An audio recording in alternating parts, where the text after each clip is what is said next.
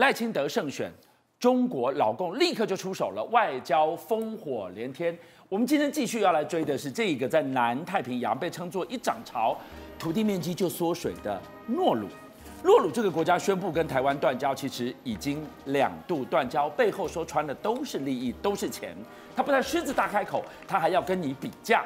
我们就说，小英政府两年八年不到，已经断了十个国家，现在到五二零，中国还会出什么招？而我们的外交部除了愤怒，已经无计可施了吗？俊哥，我跟大家报告，赖清德呢，他还没上任总统，但我们讲他是有史以来才刚当选，就面对如此内忧外患。非常多的压力的一位总统当选人。首先在国内，我们刚刚已经跟大家聊到，立法院就已经在出招，光是正副院长就凸显一个问题。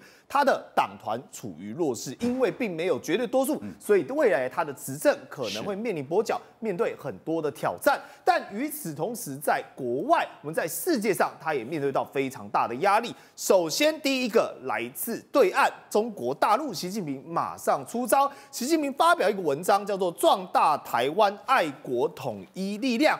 坦白讲，他这对立面就是在讲。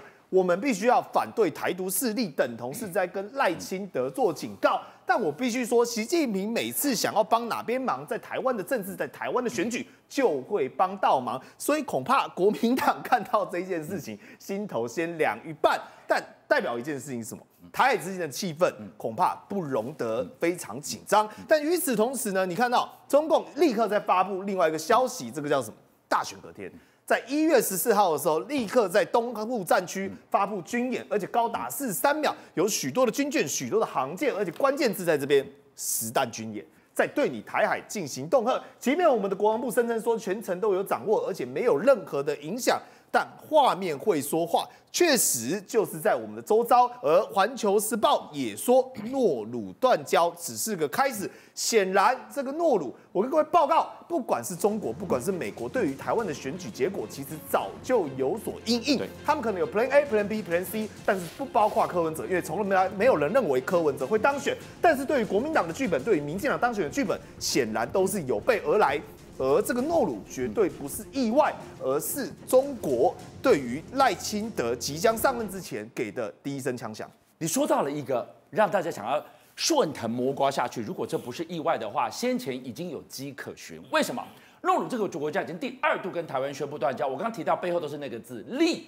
利之所趋，导火线居然是一笔二十六亿的款项，怎么回事？因为诺鲁这个小国家哦，它整个国家的大小，甚至因为会因为涨潮，然后国土就变得更小，总人口只有一万人，而对台贸易呢，每年这个大概七百多万元。真的非常小的一个国家，可是他跟我们要多少钱？竟然要二十六亿元。所以当台湾还在考虑的时候，中国已经趁虚而入。而事实上，这个盘早就已经布局已久，等同是只要谁能给诺鲁钱，谁就当老大。为什么会这样讲？因为见钱眼开，以前就曾经发生过。二零零二年的时候呢，已经跟台湾断交过一次。你说他那时候为什么断交？一样又是同样的道理。因为呢，中国大陆中共用经济的利益诱惑他断交，结果没想到后来因为承诺根本没有兑现，而没有兑现的状况下呢，二零零五年才又跟台湾复交。换言之，这就是一个有钱能买到的酒肉朋友。零二年的时候，我们曾经做一件事情，诺鲁它只有一台飞机，各位还记得吗？我说它是这个小岛，只有一万人口，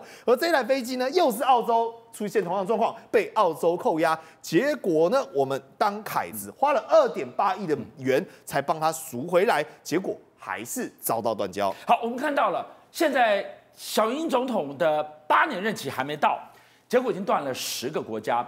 外交部这次呢，吴钊燮的反应，我们也觉得你是波波啊吗？他只有愤怒，除了愤怒可以有什么？吴钊燮这个人哦，讲白了，因为他从二零一八年上任至今呢，已经连续断了几国。总共丢了十国，而他的任内就断了八国，所以对于这每次发生这种这种状况的唯一的做法就是谴责中国大陆。各位，你不要误会了，台湾的外交处境呢是建立在两岸关系之上。其实，如果真的按照对于台湾实质严重的影响力的话，两岸关系应该是置于台湾的外交，必须先谈两岸，才能再谈台湾的外交。所以，当吴钊燮愤怒之余对中国表达愤怒，这是他唯一能够做到的一个外交手腕、外交手法。但事实上，对外有没有用？当然没有用，因为这个说法只是为了要巩固政权。对于内部，政治进行缓解，要给国人有一个出口，要给国人同仇敌忾。因为如同许多的政策总是由出口转内销，对于民进而言，大内宣。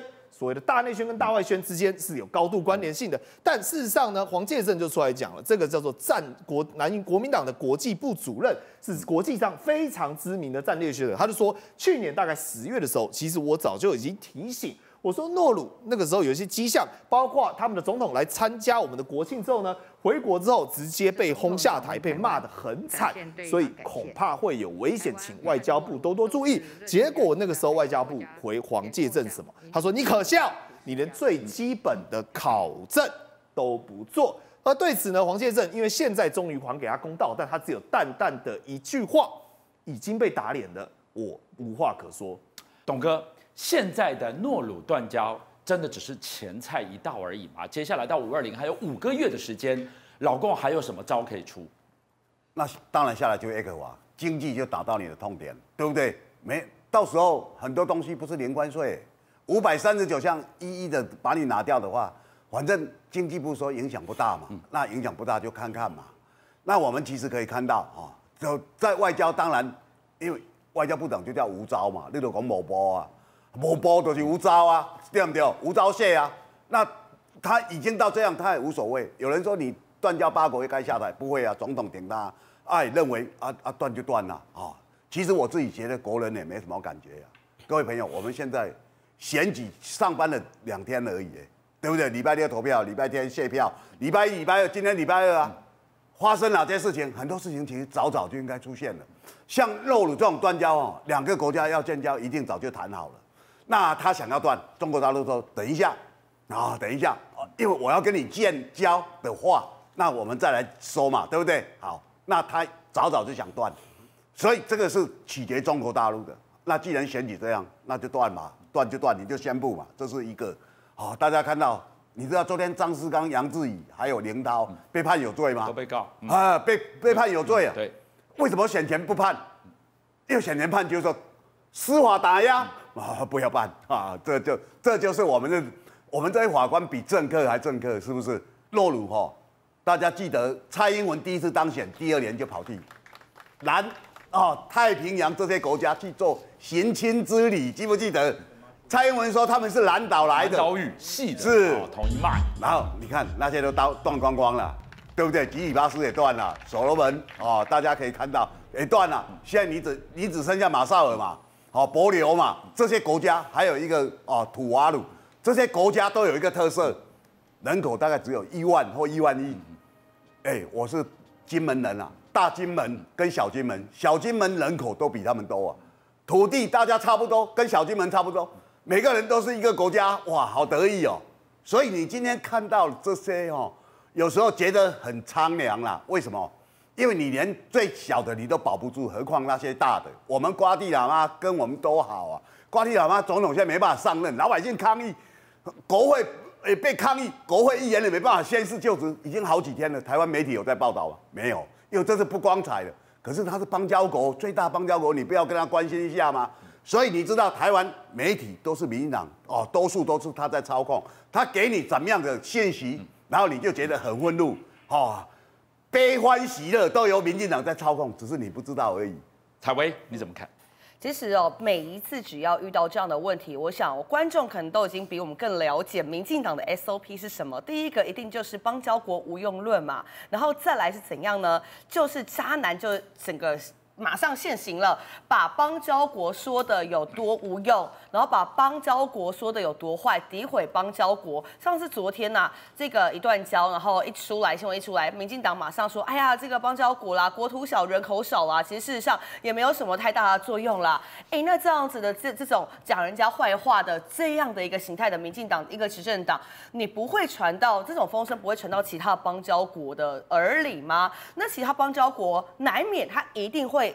接受到别人想要给他更大的援助，那一方面他又听到。到哇，原来我这个朋友啊，只要我跟他一断绝关系之后，他可能会这样子诋毁我。说实在的，别人还会在乎我们这个邦交国吗？不会嘛，我们已经在国际的地位其其实很险峻，没有错。而中国大陆利用这样子的方式来打压我们，其实也是不分党派的。我们不会说，只要国民党上任的话，邦交国通通都会回来。我们不会讲这种话啦。一样，只要是就算是我们当了总统，就算我们当选，一样还是会受到很多很多国际上面的打压。问题在于你要拿出解决办法，问题在于你要不要沟通嘛。而现在就是其实两岸没有沟通最大的一个问题。但说实在的，你这样子的一个状态，你这样子的一个论述，看在国外外交第一线的人员有多心寒呐、啊？今天我努力去维持外交关系，维持邦交关系，好，就算是因为被打压，所以我们失去了这个朋友，失去了这个邦交国。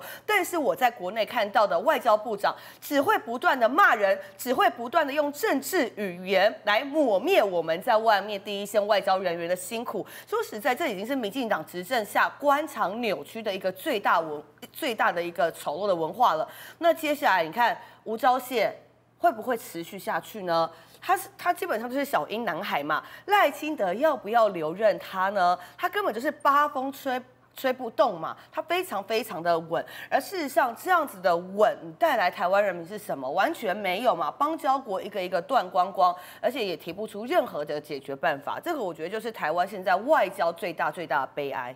大选过后，本来期待选后能够春暖花开，两岸能够破冰的观光产业，现在变成凄惨落魄的产业了。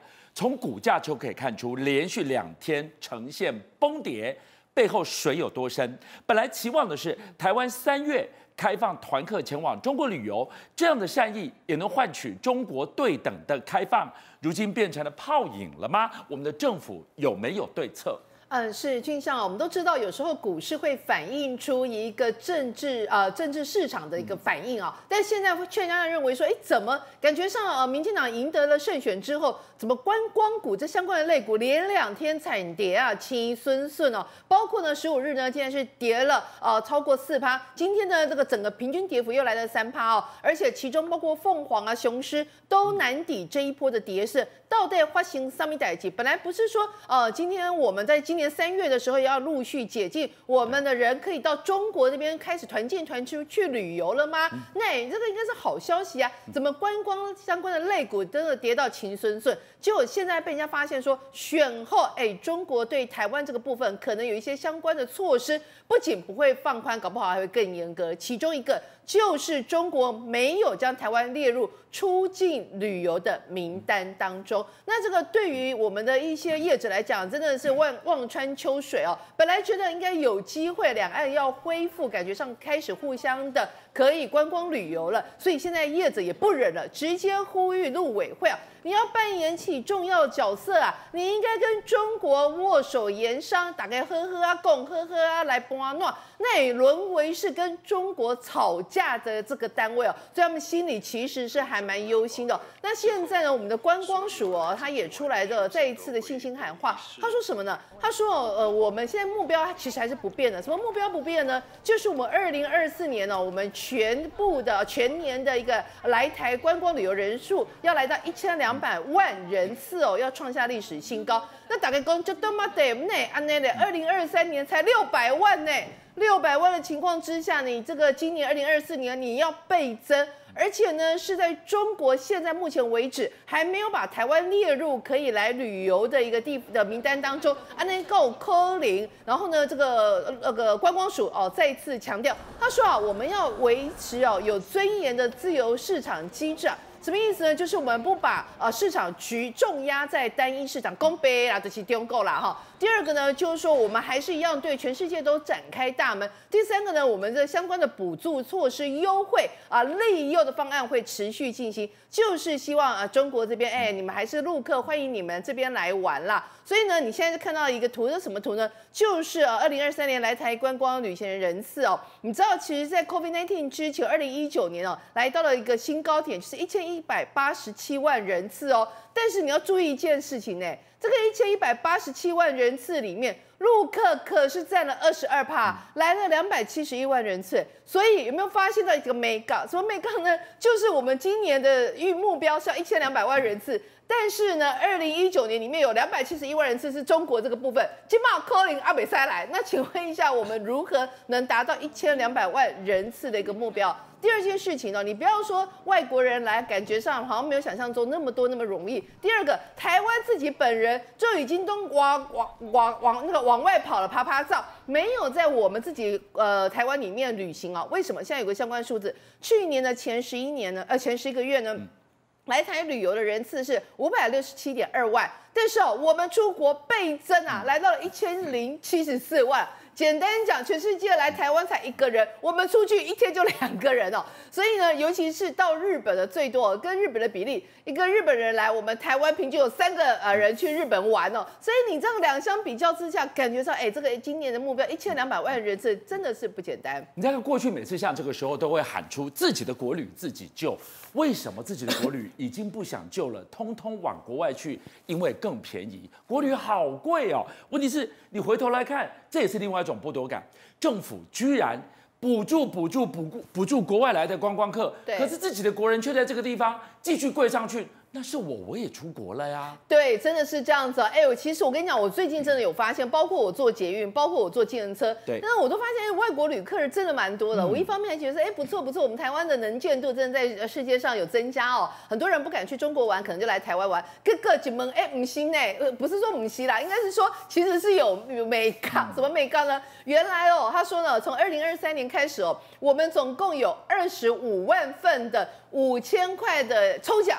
哎，这抽奖是给谁抽呢？就是外国人。哎，你要来台湾玩，如果你有抽奖，你就送你五千块，火力五千块任你玩呐、啊。就这，哎，这个真的是一个利多，因为就真的很多人来啊。然后呢，这个二零二三年有二十五万份，二零一四年呢，啊，二零二四年有十五万份，预计到二零二五年呢有十万份，所以这三年总共啊编了二十五亿元啊。这听起来感觉上好像这这这不错啊，就是那个招揽国外外国人来玩来台湾消费。不过很多的台湾人就说，哎，有没有搞错？这是我们的税金，嘿，月亮怎么是外国的？有你得这个税是我们在缴啊，补助是补助给外。国人有些人就不开心啊，有些人都说，哎，你真的是太贵了，你知道吗？而且他们就说那个补助补助到中奖率之高啊，比如说有一个呃中国一个网红啊来台湾啊，他就很开心说，哇，台湾政府真的太大方了，我一进来我好像来两次，我每次想都领到这五千块。后来人家心想说。怎么搞到人人有奖？好像感觉上不中奖的还比中奖的还少哦，这到底怎么一回事？